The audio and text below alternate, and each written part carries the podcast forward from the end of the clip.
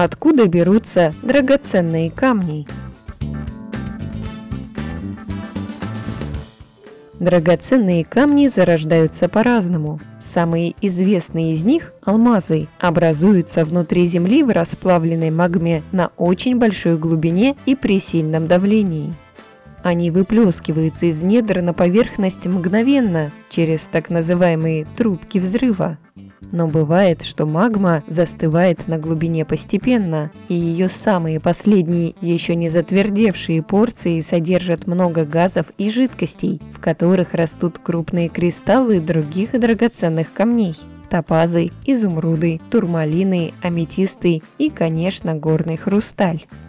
Недра Земли все время находятся в движении, и слои, которые когда-то давно были внутри, теперь оказались на поверхности – так мы можем найти самоцветы в горных породах. А если горы древние, то постепенно они разрушаются текущими с их склонов реками, и вода переносит в низины минералы и самоцветы.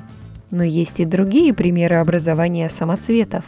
Например, янтарь. Это окаменевшая смола древних деревьев, а малахит возникает в результате порчи медной руды погодой.